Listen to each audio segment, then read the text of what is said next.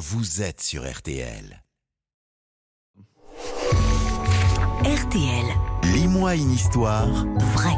Une histoire pour les enfants, mais une histoire vraie sélectionnée avec soin par Laurent Marsic pour tout savoir sur un personnage historique, un monument célèbre ou encore un objet iconique. Et ce matin, Laurent, vous nous parlez d'un objet emblématique de notre enfance, le kawaii.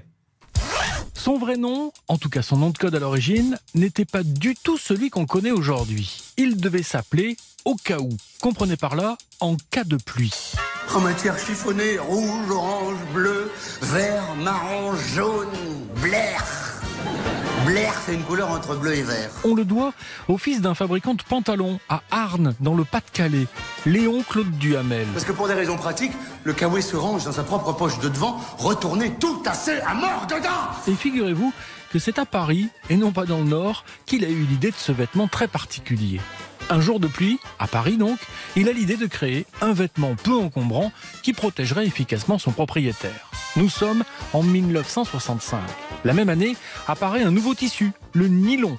Le père de Léon Claude Duhamel propose à son fils de réfléchir à une application possible avec ce tissu. Ouais, parce que t'as chaud à mort dans un kawaii, tu sues à mort Ni une ni deux, Léon Claude invente donc son premier vêtement de pluie, le haut. Eh ben prends-le au cas où il pleut Pas tout à fait celui qu'on connaît aujourd'hui, mais il y ressemble. Une capuche et un vêtement qui s'enfile comme un pull.